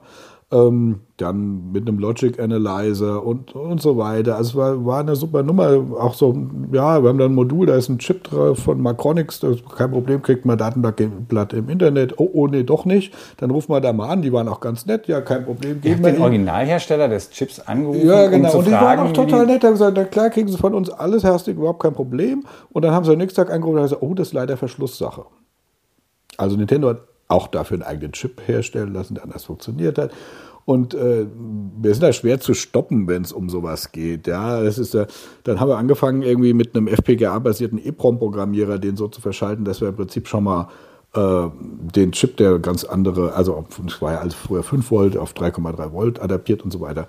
Ähm, und einfach mal rumprobiert, wie denn die Leitungen sortiert sein könnten, weil das war halt unklar, Adresse und Datenleitung. Und irgendwann habe ich halt zufällig was ausgelesen, da stand dann was. Und dann hat es keiner geglaubt und ähm, ja, habe ich gezeigt, doch, das habe ich hier ausgelesen von dem Modul. Und dann hat sich äh, im Prinzip, das war damals noch äh, IRC, ne, die Kommunikationsplattform, haben wir so einen Kanal gemacht für Pokémon Mini-Entwicklung. Und muss man wirklich sagen, sind also Leute international, die, was, was macht ihr hier, also reingekommen, was macht ihr hier, was, was soll das und so, die deutlich genialer nochmal waren, die sich dann also damit beschäftigt haben und wo wir dann halt mit denen zusammen so internationales virtuelles Team ge gebildet haben und zusammen gehackt haben. Und ähm, ja, dann haben wir das sukzessive halt reverse engineert und äh, dafür auch eigene Software gemacht, haben dann auch so ein Entwicklungskit dafür gebaut. Und das alles für ein winziges kleines Ja. Plastik-Ei von Nintendo, das einen äh, LCD ähm, Bildschirm. Ja, aber das ist ja- haben ja eine LCD andere Sicht auf die mit Dinge. Pixeln. Naja, ich, Ja? ich beschreibe das jetzt Ja, mal kurz, genau. äh, damit man vor Augen hat, worum es sich dabei handelt. Das ist ein kleines Plastikei, das hat ein LCD, äh, äh, da, da gibt es aber tatsächlich Pixel drauf. Also das ist nicht vorgestanzt. naja, und du hast jetzt, also es gibt ja, ja, auch andere Varianten. Es hat eine ne? richtige, hat, macht auch Musik Genau, und so. und es, und es kann piepen und all das. Und rausgekommen ist eine total fantastische und sehr beeindruckende Demo, die dann auf diesem Ding lief. Ja, Ja, der, der Gag ist ja folgender. Der Ansatz ist, wir haben eine Plattform. Auf der Plattform gibt es kommerzielle Software. Das ist von Nintendo programmiert. Wir haben rausgefunden, ich hab das, erste, das erste, was ich ausgelesen habe, war eigentlich ein Easter Egg, also ein eingebauter Text, da stand Programmed by Bubby. Und bei Nintendo ist es eigentlich nicht erlaubt, dass die Programmierer sich da irgendwo verewigen. Der hat das in der Page gemacht von diesem Modul, die nicht in, sonst in Verwendung kommt, aber die ich halt getroffen habe und ausgelesen. Und dann haben wir recherchiert, wer das ist. Und das war schon ein sehr interessanter Mensch, der bei Nintendo bei vielen interessanten Projekten dabei war. Und also wir haben qualitativ hochwertige Software. Ja, also die haben versucht, das Maximum aus dieser kleinen Hardware rauszuholen. Sie haben dafür extra Custom-Hardware hergestellt, die, äh, also auch richtig Geld investiert. Und übrigens ähm, hat jedes Modul auch nicht eine Signatur. Die haben üblicherweise eine Signatur am Anfang, dass sie erkannt werden. Da steht nicht irgendwie Pokémon Mini, steht GB Mini. Das Ding war als Game Boy Mini geplant und wurde auf das neue teure Pokémon-Brand gebrandet. So, also für uns eine interessante Plattform mit verschiedener Software, die wir irgendwie ja auch digital archivieren wollen. Wir wollen sie verstehen, wir wollen die Software archivieren und wir wollen auch sie öffnen für eine Szene. Wir wollen sie für die Demo-Szene öffnen und ähm, entsprechend muss man halt diese Schritte machen. Das haben ja andere Leute mit anderen Systemen auch gemacht. Man muss erstmal verstehen, also Reverse Engineeren verstehen und sich dann ein Toolset bauen, wenn man, wenn man möchte, doch vielleicht auch so, dass von anderen noch verwendet werden kann und darauf dann ein Demo machen. Und beim Demo ist natürlich wieder der Ansporn, mehr zu machen, als der Hersteller halt konnte. Also auch noch eine Flashkarte gebaut. Und das war der Einstieg. Und ganz ehrlich, wir sind auf die äh, Demo-Scene-Party, das war damals die Breakpoint noch, äh, eine äh, legendäre Party in Bingen war das. Äh, über 1000 Leute, internationales Publikum. Ja, ich glaube, die größte reine Demo-Scene-Party der Welt. Und ich habe gedacht, die, die verhauen uns, ja, weil das Ding hat äh, so 9, 96 x 64 Pixel Auflösung, zwei Grautöne und einen monophonen Beeper, ja. Und wir haben die auf dieser 8000 Watt Anlage 15 Minuten zugeplatt mit und auf einer 80 Quadratmeter Leinwand. Ich habe gedacht, die, die, die hauen uns. Stattdessen gab es halt Standing Ovations, ja. Wir haben halt äh, klassisches Demoszenenmaterial zitiert, unter anderem Second Reality. Und äh, ja, dann waren wir hooked. Gell? Da haben wir gesagt, das ja, also, die sind ja genauso geile Nerds wie wir. Also da müssen wir häufiger was machen. Und dann haben wir im Prinzip, ähm, ich glaube, als nächstes Tennis for Two gemacht, dann das Adventure Vision äh, Reverse Engineer dafür was gemacht. Und dann war erstmal ein bisschen Stille, weil das Adventure Vision äh, Demo war so nerdisch, dass wir tatsächlich nur den zweiten Platz gemacht haben. da waren wir ein bisschen frustriert, da wäre es ein bisschen Zeit ins Land gegangen. Also was machen wir als nächstes? Und dann kam irgendwie so vielleicht eine Zeit, wo wir ziemlich interessiert waren an Heimcomputern und der C65 halt irgendwie auf, dem, auf der Bildfläche erschien, weil der, die Preise gingen nach oben. Ja. Und der C65 ist ein, muss man ja dazu sagen, wahrscheinlich ein nie ganz vollends ähm, realisierter äh, Nachfolge, Schrägstrich Ersatz, Ersatzrechner für den legendären C64, den Commodore irgendwie in der Planung. Es gibt Prototypen, ne? Genau. Äh, aber der ist nicht verkauft worden. Wie sind so die Specs von dem Ding? Was hat das für ein. Der, also, der sollte abwärtskompatibel sein. Genau, ne? also der, der hätte. Äh, ne? Ist ein sehr cleveres Design. Ähm, der. Äh, äh, muss ich mich nicht versprechen. 4510 CPU ist im Prinzip ein erweiterter 6510, also legendäre Commodore-Variante von dem 6502, der in ganz vielen anderen Rechnern drin war. Ganz legendärer 8-Bitter. Und äh, es gibt ja viele Byte-Kombinationen, sage ich mal, und, und, respektive in Assembler gesprochen Opcodes, also Befehle, die die repräsentieren, die sind nicht belegt beim C64. Die, die, machen aber teilweise was. Also wer irgendwie schon mal gecodet hat äh, am C64, der kennt, das sind das sogenannte illegale Opcodes. Die werden von vielen Leuten verwendet. Als ich das um zum ersten Mal gelesen habe, habe ich gedacht, wer setzt wohl das Recht da durch? Ja? Wer würde denn, wer könnte denn. Der, der C65, weil der belegt diese illegalen oder nicht belegten Opcodes jetzt mit sinnhaften, der erweitert also den Befehlssatz. Ja? Und genau da knallt es natürlich dann, weil jemand, der illegalen Opcode am C64 verwendet, einen undokumentierten Befehl und ein Ergebnis erwartet, wird dieses Ergebnis am C65 nicht kriegen. Aber genial erstmal, man versucht also den alten Chip zu inkludieren, aber zu erweitern und das gleiche hat man mit dem äh, Videochip gemacht ähm, dem VIC 2, wie er im C64 heißt, der wurde zum VIC 3, der war auch komplett kompatibel, konnte aber mehr, mehr Farben, bessere Auflösung etc. Und ähm, mit dem SID hat man auch was ähnliches gemacht. Der SID ist ein genialer, legendärer Soundchip vom C64. Wird heute noch grandiose Produktionen drauf gemacht. Libi macht auch häufiger was. Wir spielen, das ist natürlich die Chance, äh, Andreas. Spielen wir da ein. Wir ja, spielen jetzt hier mal kurz einen ein Track von dir ein, den du auf C64 gemacht hast. Also du musst ihn jetzt nicht singen. Okay.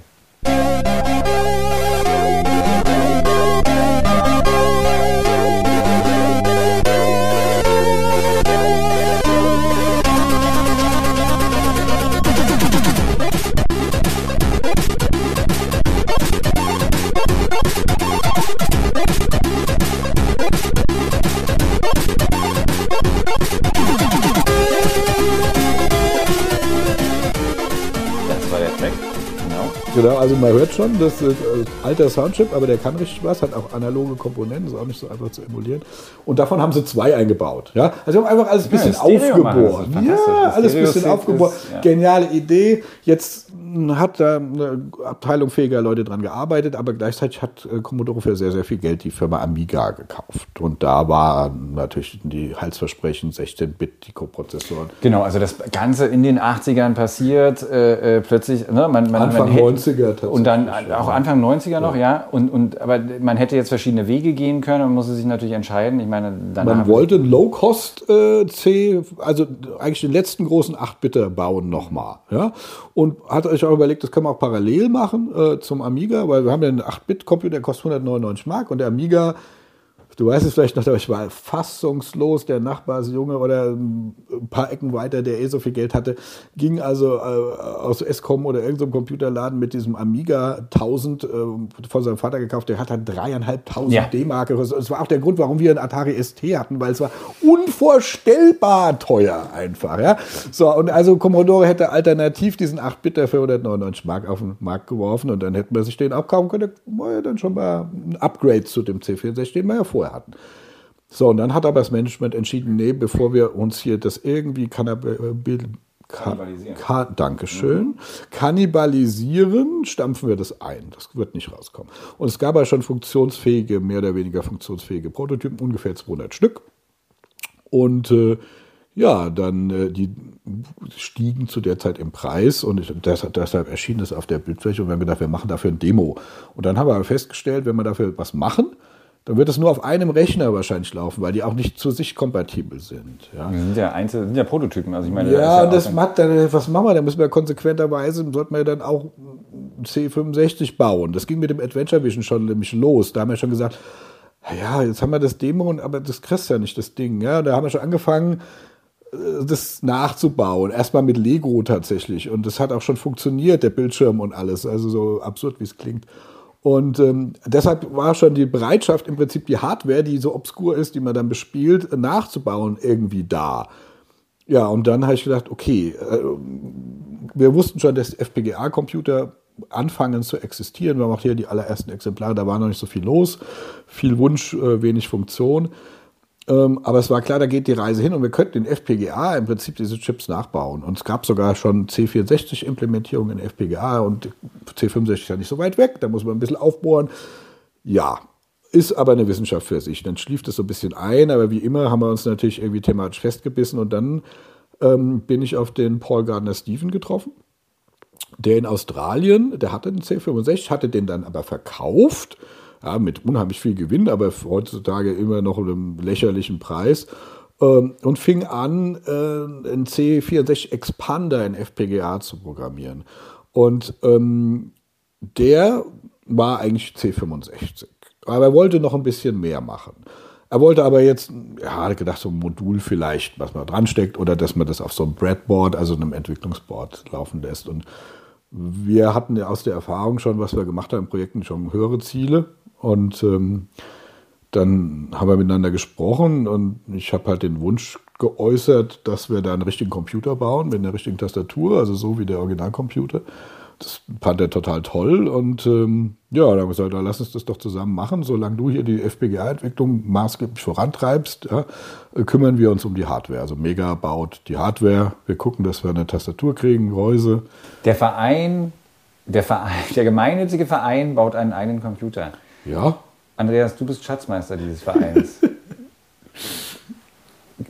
Irgendwelche Worte dazu? Nee, das hat gut geklappt. Ich meine, ähm, wurde ja zum größten Teil durch Spenden finanziert, ähm, die dann auch hauptsächlich draufgegangen sind, eben für das Gehäuse, die Molds, die Tastatur, Prototypen. Also das Geld wurde schon gut angelegt und ähm, das war eigentlich kein Problem. Der Verein Naja, hat, also natürlich auch etwas dazu beigesteuert, ja, aber es war ja immer die, ähm, sag mal, die, die, der Wunsch des Vereins oder die, die generelle Planung, wir verdienen da kein Geld dran, wir entwickeln das Open Source für die breite Community. Die Community entwickelt das quasi mit uns zusammen. Wir sind nur der, der, wir geben den Ansporn dazu und ihr könnt euch Gedanken darum machen, wo soll denn die Reise eigentlich hingehen. Ja. Ja.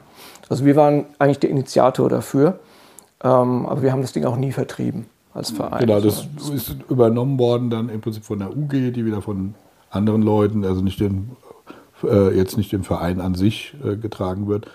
Aber ähm, es erfüllt halt unseren Zweck, diese Kultur erlebbar zu machen, dieses, das wieder äh, verstehen, wieder ergründen, aber auch zu prüfen, weil der Computer kann ja, hat ja moderne Komponenten, ähm, ob nicht so eine, so ein Ansatz noch heute denkbar nutzbar ist. Ja? Also Paul ist engagiert in humanitären Projekten und da geht es halt auch um Sustainable Computing und es geht um äh, Computieren und Kommunikation in Krisengebieten. Es geht darum, äh, Maschinen zu verwenden, die man herstellen kann, wenn die internationalen Lieferketten abreißen. Und es ist eigentlich dramatisch, weil Paul hat dazu einen Vortrag auch gegeben, ähm, den, über den Digital Winter, wie er das nennt. Ähm, und als er den gegeben hat, vor vier, fünf Jahren, hat es, haben nicht so viele Leute sich angeschaut, weil A, es ist irgendwie kein so ein prickelndes Thema und B, äh, ja, ist es, hat man sich zu der Zeit nicht vorstellen können. Das Szenario wirkt dann, Ja. wirkte da noch so ein bisschen Genau. surreal. ne? Ja, und dann hat es drei Jahre später eigentlich ist es passiert. Ne? Also wir haben dann einen kompletten Zusammenbruch äh, dieser Lieferketten für bestimmte Komponenten. Ähm, ganz viele Projekte, die so ein bisschen nach uns gestartet sind, gesagt haben, die wollen auch sowas machen, haben es bis heute nicht geschafft, irgendwelche Rechner auszuliefern. Ähm, also wir haben das schon so sehr abgesichert, dass wir in der Lage waren, trotz Chippergeddon, wie wir das nennen, äh, Geräte auszuliefern, aber natürlich nicht so viele, ähm, wie gewünscht. Wir kommen gleich dazu, wie man an so ein Gerät rankommt. Ich möchte nur mal kurz sagen, danke an euch, dass ihr euch auf den äh, C65, der jetzt Mega 65 äh, geworfen habt und nicht zum Beispiel auf den Virtual Boy. Bitte. Das, ich möchte das, ich möchte, die gern, ich möchte gerne Dank dafür. Und alle Menschen, äh, glaube ich, die, die, das hätte auch passieren können. Ich meine, ihr habt vorher, wir haben es gerade gesagt, ne, äh, das äh, Pokémon äh, Go Ding, in, von da aus hätte es überall hingehen können. Glücklicherweise ist es ein Heimcomputer geworden, der, also wie gesagt, du hast gesagt, man, ihr habt es geschafft, den, den, den herzustellen. Ihr habt, also erstens mal habt ihr es geschafft, den zu projektieren. Ihr habt geschafft, äh, äh, das Ding in eine Form zu bringen, die dann auch lauffähig ist. Ihr habt äh, große Teile dessen, also was, was dazu nötig ist, um so ein Ding zu bauen, auch natürlich offen gemacht. Ihr habt das Open Source äh, entwickelt. Ihr habt geschafft, äh, Cases sogar zu bauen, also sprich nicht nur einfach ein Board, auf dem Chips sind und, und dann das äh, sozusagen, sondern richtig praktisch ein Computer. Und jetzt kommt man da jetzt ran? Kann man den haben oder? Also erst nochmal zur Geschichte, es ist sehr, sehr komplex, weil Mega hat das bis zu diesem Prototyping konzeptionell halt begleitet, ne? ähm, als, ähm, als Verein. Und ähm, dann haben wir es im Prinzip an die Partner und die Community übergeben. Ja, weil, wie gesagt, wir können und wollen auch kein Geld damit verdienen. Ähm, und es ist jetzt halt ein wirkliches Community-Projekt geworden. Also wir haben relativ viele spektakuläre Sachen gemacht. Zum einen halt eine Community zu schaffen und zu supporten auch, die heute das Projekt auch trägt. Ja, weil es wird ja auch von den Entwicklern getragen und von den Fans. Ohne, ohne Software ist der Computer langweilig. Und wir haben jetzt aktuell 1600, 1700 Leute auf Discord. Das ist jetzt der Ersatz für dieses FNet, IRC von damals, sage ich mal, ähm, wo wir zu Pokémon Mini-Zeiten uns die Leute gesucht haben, die uns unterstützen und die teilweise auch ähm, mehr können als wir noch. Ja, ich denke, wir sind sehr gut in der Steuerung von solchen Projekten. Wir haben eine klare Vision, aber dann muss das ja irgendwie weitergetragen werden. Und das hat halt super funktioniert. Wir haben erst ein Entwicklungskit äh, hergestellt das haben wir bei ihm da auf dem Küchentisch aufgebaut, haben gesagt, werden wir den Computer minimal bauen, wie sieht der aus? Und dann, daraus wurde das Entwicklungskit, DevKit, haben wir 100 Stück produziert. Und da haben wir schon über 50 Prozent Leute, die partizipieren. Ja. Also es gibt Projekte im Internet von Leuten, die haben ganz, ganz viele Follower, hunderttausende Follower. Aber es sind halt Leute, die wollen nur konsumieren. Ja. Und das sind halt zehn aktive Entwickler. Und wir haben bei 100 äh, ausgelieferten Rechnern halt über 50 Entwickler schon gehabt. Das spiegelt so ein bisschen die Geschichte auch wieder von dem, von dem Verein, ne? wie ihr vorhin gesagt habt. Also es sind halt jetzt nicht ewig viele Mitglieder, aber die, die da sind, die machen auch was und die wollen halt auch ja. wirklich teilhaben ja. und sind halt äh, an der Kreation mit beteiligt und nicht nur irgendwie. Äh, es sind geniale Leute dabei. Ja. Also ich meine, meine Genialität ist da sicherlich eher in der Projektsteuerung, aber nicht im elektronischen oder im Programmieren. Da haben wir Leute, die sind einfach so gut, ähm, denen vertrauen wir auch 100 Prozent. Und ähm, ja, das geworden ist daraus schon was durch diese FPGA-Technik. Also A, wir haben einen Computer, der komplett Open Source ist, den ich komplett verstehen kann von der Pike auf. Also die Hardware kann ich verstehen. Man könnte ihn im Prinzip, ähm, wenn jetzt FPGAs nicht mehr verfügbar sind, auch mit relativ einfachen Chips auch lokal, her, lokal herstellen. Wir haben jetzt also Zugang zum Internet über eine Netzwerkschnittstelle, äh, die eigentlich auch keine proprietären Komponenten hat, sondern man, wo man bis äh, unten in die unterste Protokollebene alles sich anschauen, äh, korrigieren, modifizieren kann. Ja.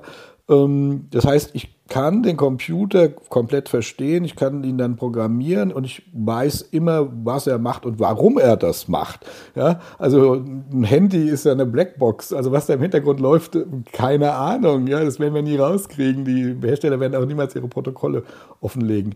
Ähm, ist aber auch ein Ansatz, der für viele Leute kompliziert ist. Also der Computer ist jetzt nicht günstig, ne? weil die Komponenten, die drin sind, sind relativ teuer. Auch heute so eine Tastatur zu bauen, mal abgesehen davon, dass Cherry MX-basierte mechanisches Keyboard ist, also es kostet allein schon richtig viel Geld.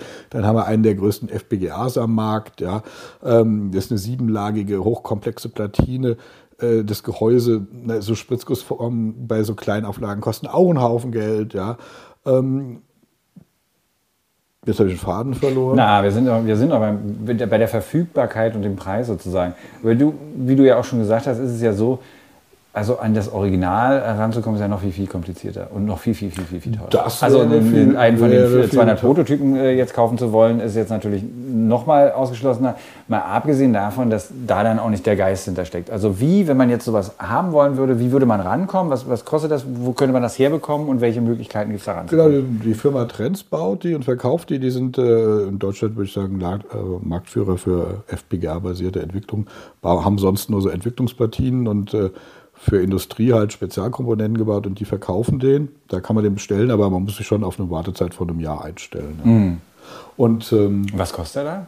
der kostet 666 Euro 66 Cent netto. Ist das jetzt so eine Apple-Anspielung? Ja, absolut. ja. Okay, also, Auch da muss, hat, sind die Nerds durchgeschlagen und eigentlich hätte er ein bisschen mehr kosten müssen. Er hat gesagt, das muss jetzt. ich wollte gerade sagen, Andreas hat bestimmt. ja, aber du, Nee, äh, Detlef, ja der Computer kostet aber 700. Nee, Nein, war Das 666. hat mit Andreas zum Glück nichts Nee, mehr zu tun. Das kommt nicht vom Verein. Wir Und, vertreiben ihn ja nicht. Nee, Ja, wir- klar, stimmt ja Wir logisch. können auch Na solche kommerziellen Produkt, äh, Projekte nicht Geht ja nicht. machen, dann Ja. würden wir unsere Gemeinnützigkeit gefährden. Das ne? stimmt, ja. Also wir haben das gestartet, wir haben es bis zu einem gewissen Punkt gepusht, äh, haben natürlich Vereinsgeld dafür verwendet, aber ähm, das war ja auch Medienarchäologie, die wir da betrieben haben. Und, und das heißt, man, man kann ihn bestellen, dann kriegt man vielleicht in einem Jahr ein. Äh, warum stehen hier diese Kisten? noch?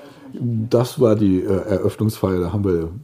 Das sind Kisten, die tatsächlich irgendeinen Makler haben, die aussortiert wurden. Aber für die Eröffnungsfeier oder die, wir haben eine Release-Party gemacht und zehnjähriges von Ja. Mega. Gibt es auch Bericht auf der Mega-Seite. Übrigens haben wir die als Deko-Objekte aufgestellt. Ja. Ja.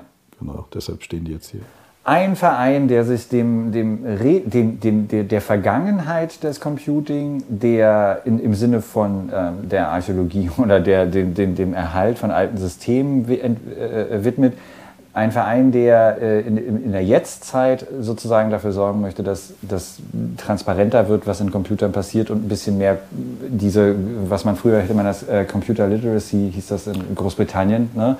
so dass man eben mehr weiß, was die Computer eigentlich machen, in der Jetztzeit macht und für die Zukunft einen Nachfolger des C64 zumindest konzipiert hat. Ähm, ja, äh, danke Detlef Hastig.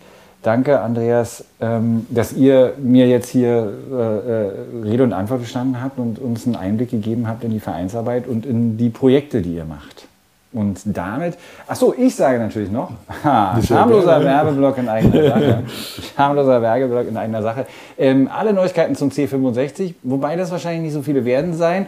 Aber ich denke mal, dass wir einen Artikel haben werden zum Mega 65 und den definitiv auch nochmal ausprobieren werden. Lies natürlich bei golem.de Anregungen, Hinweise, Kritik. Nein, keine Kritik. Äh, nur Lob an, an podcast.golem.de. Vielen, vielen Dank fürs Zuhören und bis zum nächsten Mal. Ja, wir bedanken uns auch, dass ihr uns unseren Wahnsinn ertragen habt. Es war ein schöner Wahnsinn.